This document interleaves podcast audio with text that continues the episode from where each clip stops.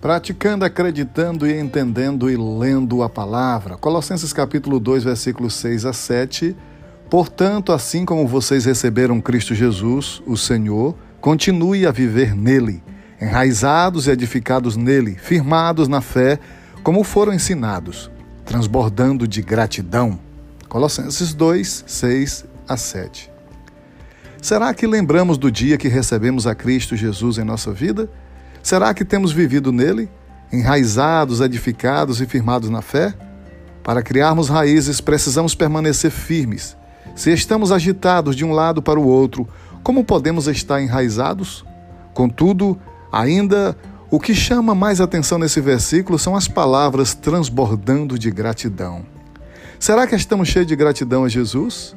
Creio que precisamos de mais, precisamos transbordar de gratidão ao nosso Senhor.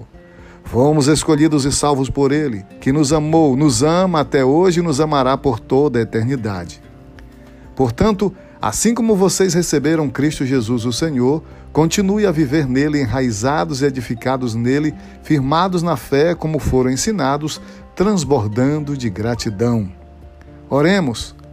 Pai querido, ajuda-nos a criar raízes no solo fértil do seu amor.